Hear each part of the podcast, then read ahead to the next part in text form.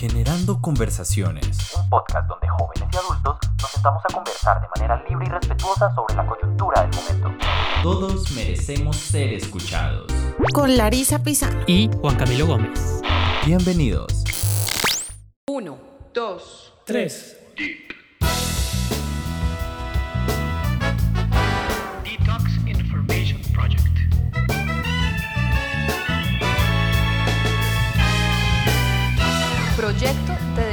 de la información.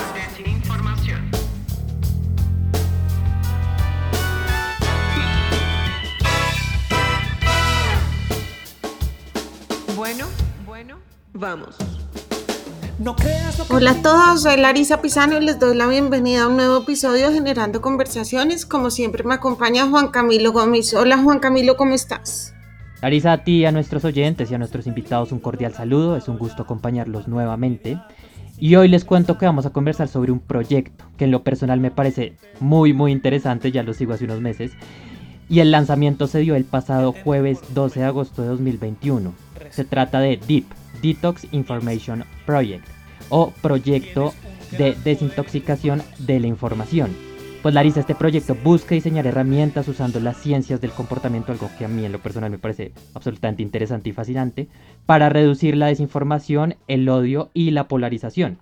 Tú sabes que de tiempo acá en Colombia y en general en el mundo estamos viviendo en sociedades fuertemente polarizadas. Gran parte, o bueno, eso nos van a decir nuestros invitados, eh, generada por las redes sociales o más que por las redes sociales, influenciada por, por la inmediatez de las mismas. Larisa. Sí, para hablar de este proyecto, Juan Camilo, que además, como tú dices, es absolutamente coyuntural y necesario, estamos con dos de sus protagonistas, quienes armaron como el gran rompecabezas. Nos acompañan Beatriz Vallejo, directora ejecutiva y cofundadora de Detox Information Project. Beatriz es economista de la Universidad de los Andes, tiene una maestría en la misma área y otra en ciencias del comportamiento del University College de London. Ella ha enfocado sus investigaciones en entender los factores que inciden en que se crean y compartan noticias falsas en el mundo y sobre todo en Colombia. Beatriz, bienvenida. Hola, muchas gracias. La verdad está, estamos felices de poder compartir este proyecto con ustedes. Y también está con nosotros Jaime Uganda, que es psicólogo de la Universidad de los Andes, con maestría en psicología clínica de la Universidad del Norte y Master of Science en psicología social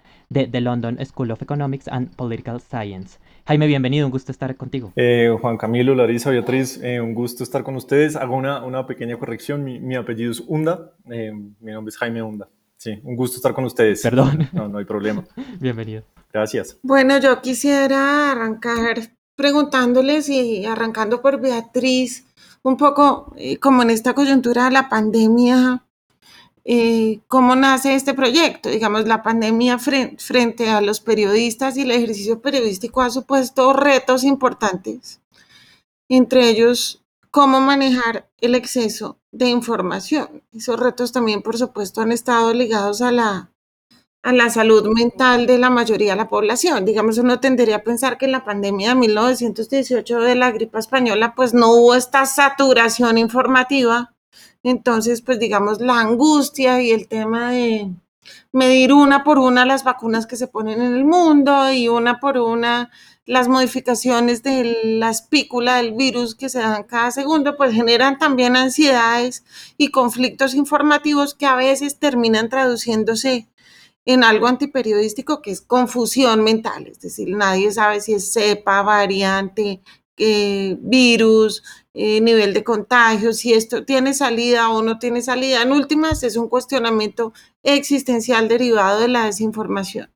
Beatriz, ¿cómo, ¿cómo nace este proyecto y cómo se relaciona el nacimiento de este proyecto con la pandemia? No, pues eh, bu- buenísima esa pregunta eh, y además coincido totalmente eh, con la apreciación. Este proyecto no tiene mucho que ver con la pandemia, nace hace un poco más de un año, eh, nos juntamos con Camila Zuluaga, mi socia, con, nos juntó varias cosas. Una, que nos conocemos hace muchos años, nosotros somos compañeras de colegio, pero además nuestra profunda preocupación mutua de lo que estaba pasando con la desinformación en los últimos años.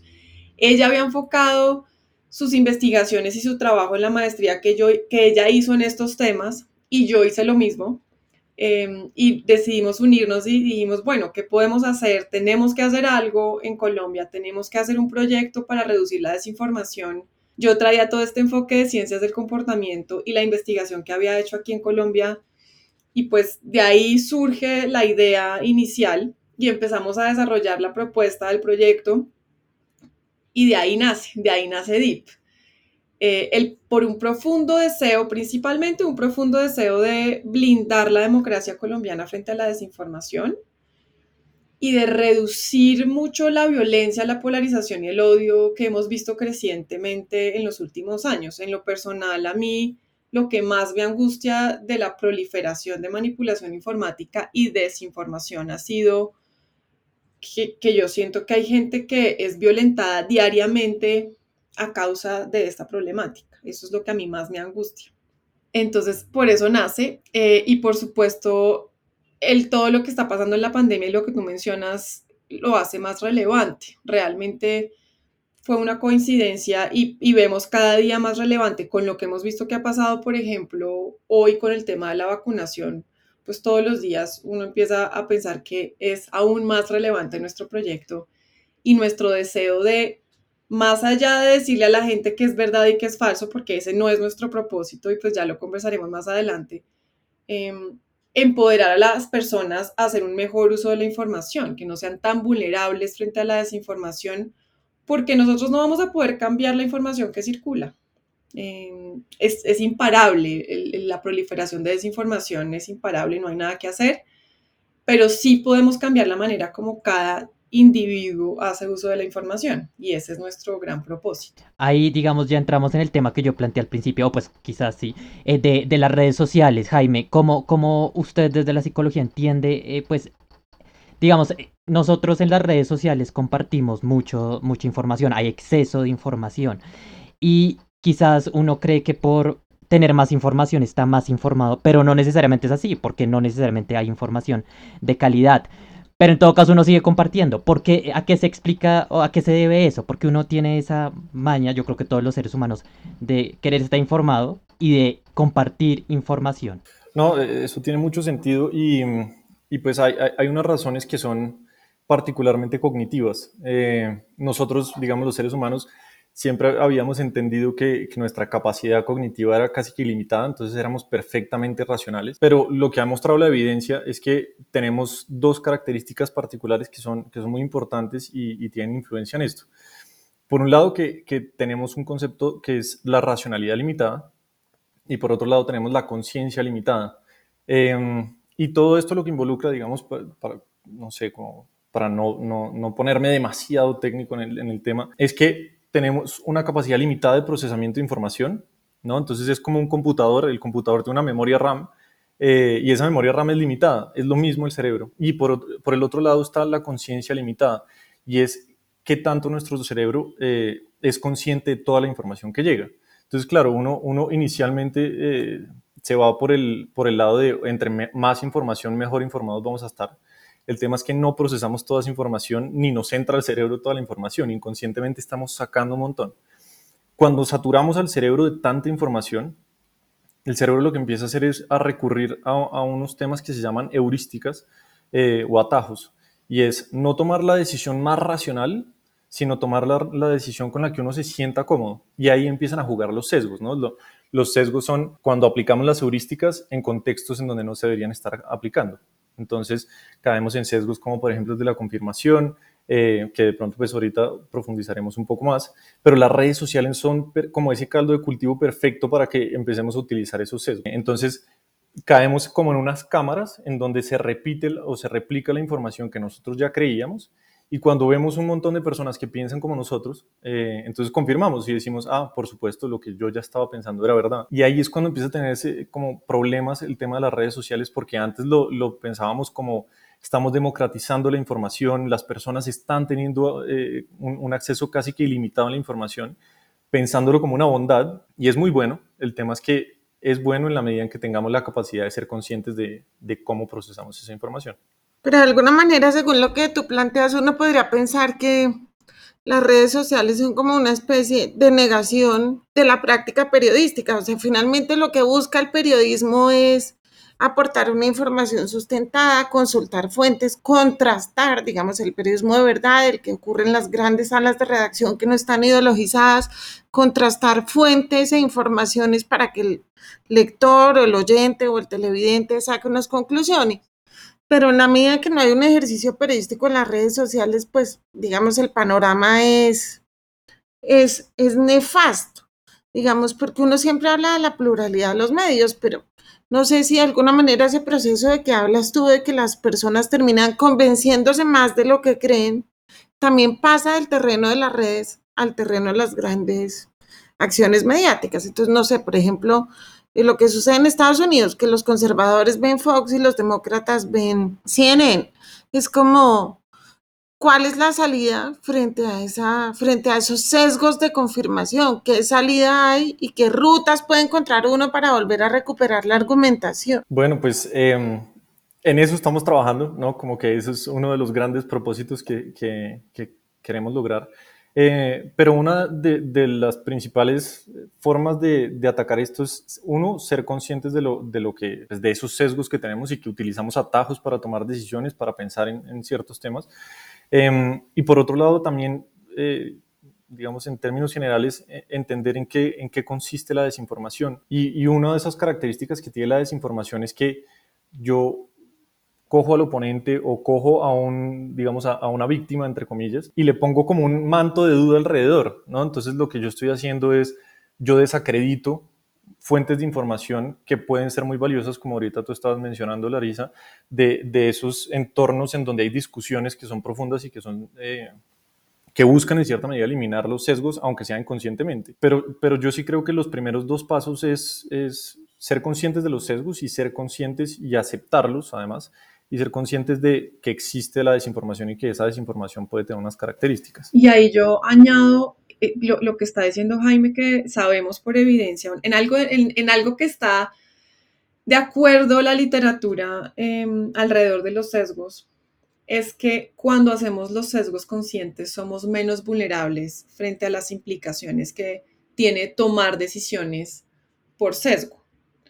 Y por eso, eso ya lo sabemos, o sea, ser conscientes de los sesgos es, es un paso que, así uno no haga nada más, ya lo hace menos vulnerable porque además nadie quiere sentirse manipulado informáticamente. O sea, los seres humanos queremos ser consistentes, queremos tomar buenas decisiones, queremos tomar decisiones que le hagan el bien desde nuestra postura. Todo el mundo quiere hacer lo mejor posible, quiere ser el mejor ser humano posible, eso, todo, eso también lo sabemos. Y cuando hacemos conciencia de los sesgos, estamos dando como ese paso a, ok, voy a poder tomar mejores decisiones. Eh, y, eso sabemos que funciona. Entonces, que eso es lo que vamos a hacer con Deep. Esa es la, la herramienta que le vamos a entregar a la gente, es traer todo esto tan etéreo.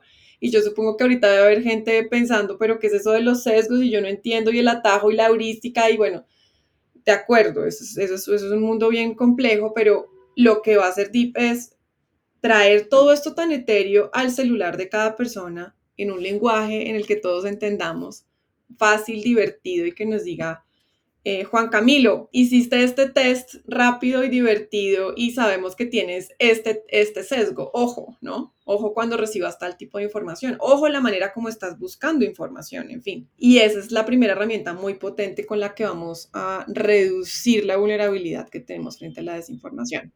Beatriz, yo te quisiera preguntar si hay, hay algún en, en todos los estudios que has hecho, ¿Hay algún rango de edad o una, gen, no sé, generación, sí, un rango etario en el que la gente sea más propensa a caer en desinformación? Porque, digamos, ustedes tienen una canción eh, en Detox que se las vamos a poner de pronto al final, eh, que se me hizo lo máximo. Eh, digamos, siempre es el comentario, no creas en lo que mandan los tíos por WhatsApp, etcétera. Pero también, digamos, mi generación, es absolutamente pasional, ¿sí? O sea, somos una generación que está muy llena de emociones, o porque no se nos escucha, o porque, bueno, por muchas eh, cosas. Y entonces eso también puede llegar a generar, según lo que entendí ahorita que nos dijo Jaime, pues una reacción mucho más potente, por decirlo así, en las redes que también propicie la desinformación. O no tiene nada que ver las edades y cada uno, eh, digamos, como que procesa y comparte de manera distinta. A mí esa pregunta me encanta porque además lleva algo que queremos promover y es que no hay, no hay evidencia de que haya un grupo etario más vulnerable. Somos distintamente vulnerables y eso es supremamente importante. Todos y todas, y hago énfasis en los géneros porque también por género somos distintamente vulnerables, pues de acuerdo a la evidencia, y por grupo etario también. Entonces, las personas mayores eh, se ha encontrado en algunos estudios que tienen más vulnerabilidad porque tienen menos habilidades digitales y entienden menos de esto cómo funciona, etcétera. Eso se ha encontrado. Pero también se ha encontrado que las personas más jóvenes tienen más vulnerabilidades por la inexperiencia, que tiene mucho que ver con lo que tú estás diciendo, que yo creo que tiene que ver nosotros, o sea, entre más jóvenes somos tal vez más reactivos, más emocionales, mm, tenemos menos experiencia de lo que ha pasado en la vida política de nuestro país, del mundo, de por qué suceden las cosas, y eso también hace a la gente joven más vulnerable. Y por género también se ha encontrado distintas, eh, distintas hallazgos, por ejemplo, las mujeres tienen a veces más habilidad de aprender y de reaccionar y de corregir información que los hombres, pero también, bueno, en fin, o sea, no, el mensaje que quiero dejar es que nadie se salva de tener sesgos que lo hagan vulnerable frente a la desinformación. Y no solo de tener sesgos, sino de tener características cognitivas, características individuales que lo hacen vulnerable. Y eso es fundamental tenerlo en cuenta. Bueno, yo quisiera preguntarle ya, digamos, sobre el tema político, un poco, uno ve que cada vez que se acerca más el debate electoral, pues el tema de las noticias falsas toma más fuerza. Juan Camilo se preguntaba si efectivamente hay actores políticos que explícitamente publican información falsa deliberadamente o si realmente todo es parte de un círculo vicioso en el cual la comprobación no es, no es un tema fundamental o si existe definitivamente la maldad y la gente se dedica pues a publicar lo que no es real. Bueno, digamos que por supuesto es, es muy relevante dejar claro que, que eh, DIP no tiene, digamos, ningún origen político ni, ni, nada en particular. Entonces, pues no, la idea no es profundizar en si hay algún actor político particular que eh, utiliza muchas noticias falsas o, la desinformación, etc. Eh, lo que sí es que es un, es un tema que, que permea, digamos que todas la, la, las características y los contextos de la sociedad eh, y que se dispara particularmente en épocas preelectorales o, o, digamos en los tiempos que están cercanos a, la, a, a, las elecciones.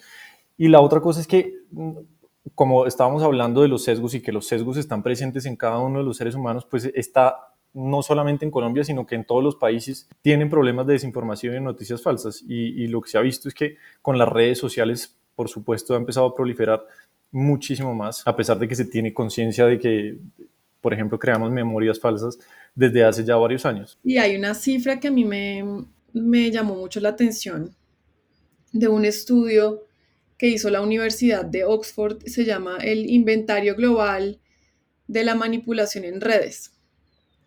Esto es un estudio de 2019, ya tiene un par de años, eh, pero en 2019 encontraron que solo en dos años, entre 2017 y 2019, se casi que se triplicó el número de países con campañas de manipulación en redes sociales muy dirigidas en temas electorales, en campañas políticas.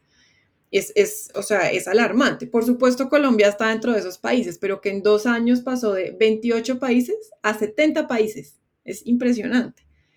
Eh, y pues, por supuesto, las redes sociales son cruciales en su papel en el refuerzo de la desinformación y de la incitación de la violencia y de diseminación de toda esta manipulación informática que se da en campaña electoral.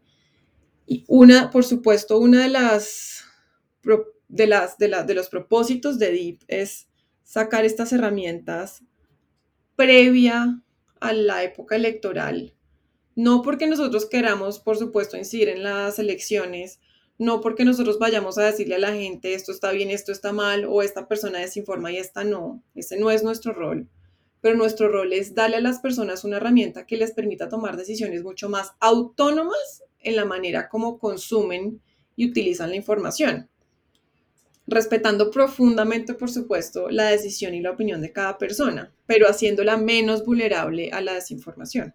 ¿Y, ¿Y, cómo van a hacer con los haters? Porque siempre va a haber, digamos, aquí existen, yo sé que ustedes no son unos verificadores de información como el detector de mentiras de la silla vacía, eh, ni AFP Check, ni Colombia Check, eso lo tengo claro, pero pues siempre hay haters que van a decir, es que ustedes están en contra de esa campaña política porque tienen un sesgo y porque, digamos, hay que decirlo, ustedes los apoya la empresa privada, Fundación Sura, si no estoy mal, y Protección, que están muy metidos en temas, ellos tienen un lema muy interesante que es una sociedad mejor informada, está mejor protegida.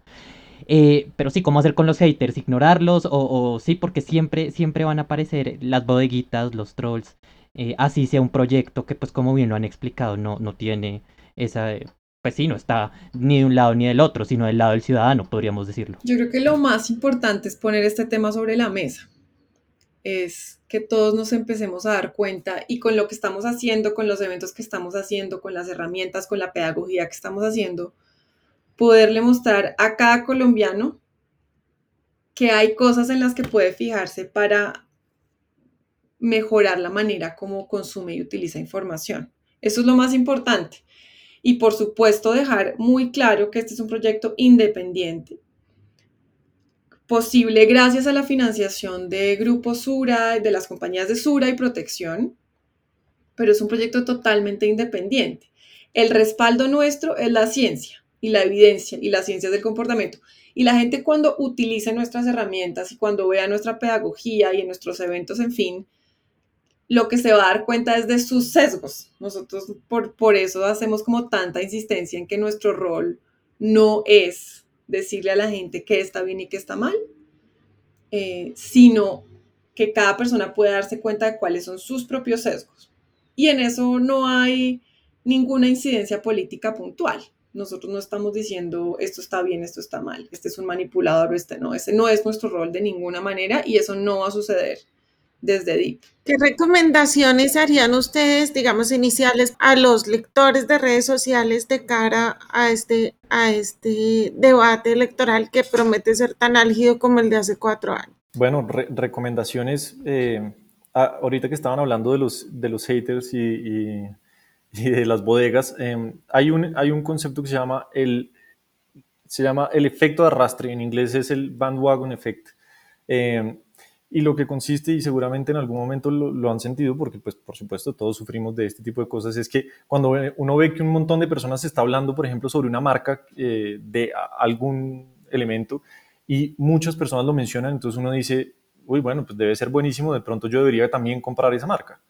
Pasa lo mismo en la política y pasa lo mismo con temas ideológicos. Si yo veo un montón de gente que empieza a decir esto está mal o esta gente está mal, esta gente está equivocada, a ellos hay que atacarlos, entonces la gente puede caer en el, en el tema de, bueno, si tantos lo están pensando así, entonces debe ser que, que tienen razón independientemente de si ellos consideran que lo que está pasando es racional o no. Y eso lo pongo como un ejemplo para, porque de esto se trata, ¿no? Como que las personas puedan educarse en temas de, de los sesgos cognitivos, eh, de los atajos que utilizan cuando están utilizando redes sociales. Entonces, eh, solo por dar ese ejemplo, entonces la próxima vez que vean tanta gente atacando algo, piensen si, si, digamos, si ustedes se están dejando convencer, piensen si es porque un montón de gente lo está pensando o porque si uno o, o si realmente hicieron un proceso racional y consciente de esta idea que están poniendo acá es buena o mala. Y eso, y digamos que la invitación es hacer eso con sesgos que además nosotros pues iremos eh, publicando y, e iremos hablando de esos sesgos.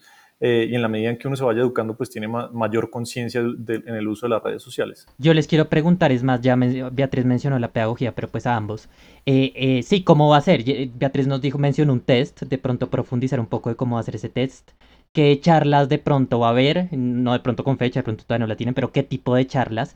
Y también quiero preguntarles si tienen o sea, si esto, digamos, llegó para quedarse o tienen, digamos, unas metas a corto, mediano, largo plazo, pues en este tiempo. Buenísimo. Eh, bueno, en cuanto a eventos, estamos, estamos con muchas ganas, por supuesto, de seguir comunicándonos de muchas maneras con todo el mundo, desde el punto de vista más académico hasta un lugar, o sea, nuestro propósito es llegar a cada hogar colombiano y por lo tanto no nos podemos quedar en estas conversaciones académicas. Eh, vamos a seguir teniendo eventos con expertos, Eh, por supuesto, siempre utilizando ojalá el humor y la diversión. Creemos que eso es clave y eso es un punto central de lo que queremos hacer, que para las personas esto no sea un ladrillo, ¿sí? que esto sea divertido de usar, que sea, o sea, que genere curiosidad, como esas revistas que a uno, que uno cuando estaba en el colegio adolescente, pues bueno, no sé, yo estudié en colegio de niñas y no puedo generalizar si, si eso pasa en todos los colegios o no. En mi colegio,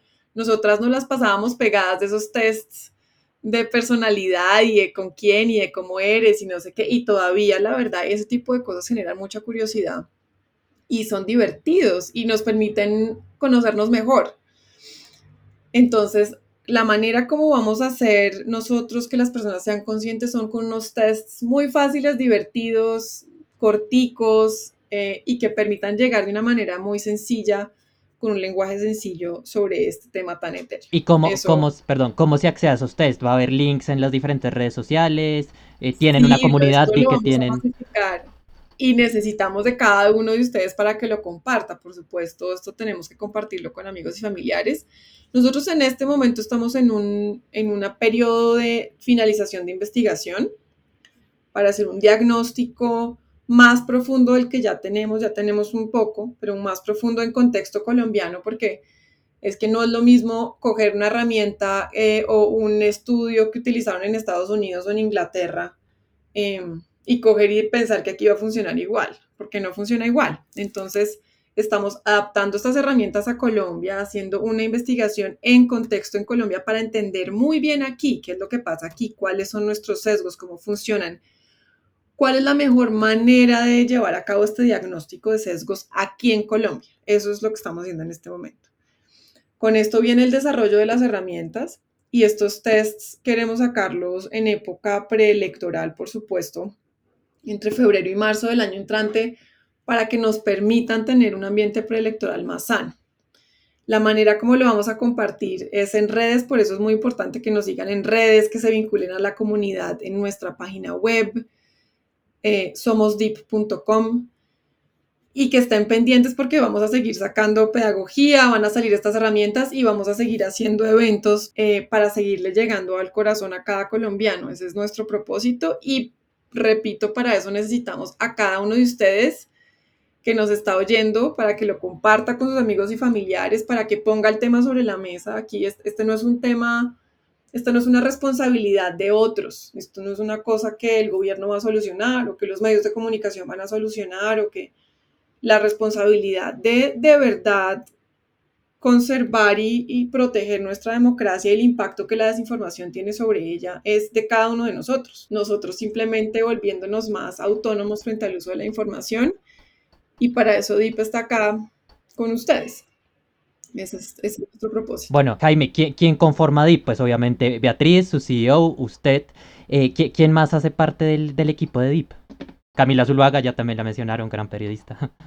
Por supuesto, conmigo eh, está trabajando un investigador, un duro, él se llama Oscar Poveda, él, es economista con una maestría en, econometría. Tenemos a Ana Casas, que es eh, diseñadora y cinematógrafa. Y tenemos a Laura, que es la persona que nos ayuda con todos los temas de comunicaciones. Entonces ese es el equipo. Hemos construido una relación muy chévere y eso por supuesto facilita también el entendimiento y el, y el desarrollo como de, toda esta investigación y de las herramientas que, vamos a sacar. Beatriz, ¿cómo va a ser el tema de protección de datos? Porque, o cómo es el tema, yo hago un test y le estoy dando mis datos a DIP, ¿cómo me garantizan la protección? Porque este es un tema que a mí desde hace un tiempo me obsesiona, más o menos desde el escándalo de Facebook con Cambridge Analytica.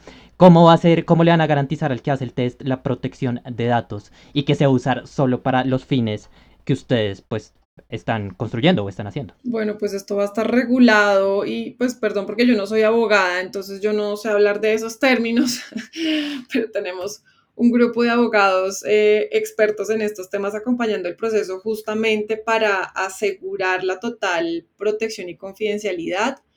Todos estos datos van a ser anónimos, esto no se le va a entregar a nadie. El único fin con el que quisiéramos nosotros eh, revisar estos datos es con un fin académico, entender cuál es la manera como nosotros podemos mejorar las herramientas, cómo podemos llegarle de una mejor manera a las personas. Ese es el único fin. Em, que vamos a tener en revisar qué está pasando, si está funcionando o no, si la gente lo usa o no, si, en fin, sí. Pero pues eh, yo no sé hablar en, de temas de derecho, entonces no puedo decirte mucho más, pero pues sí estamos asegurando el proceso. Esto, de nuevo, reitero, esto es un proyecto independiente, estos datos no llegan a nadie más, esto todo va a ser deep, no más, nadie más tiene acceso ni injerencia en la información, ni en la información que se da, ni en la información que se recibe.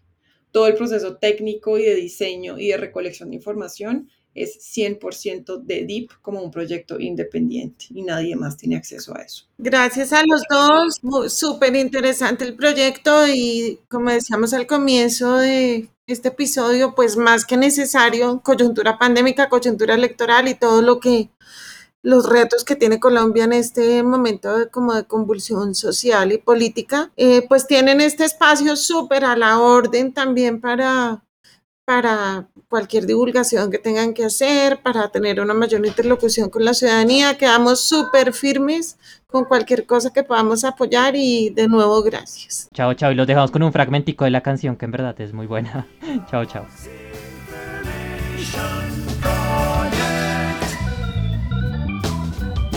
¿De dónde has sacado esa información y cómo ha llegado hasta tu corazón? Tóxico, ambiente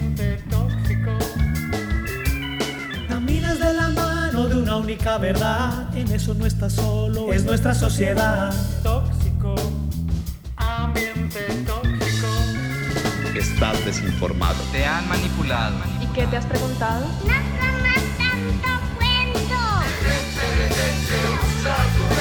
Detox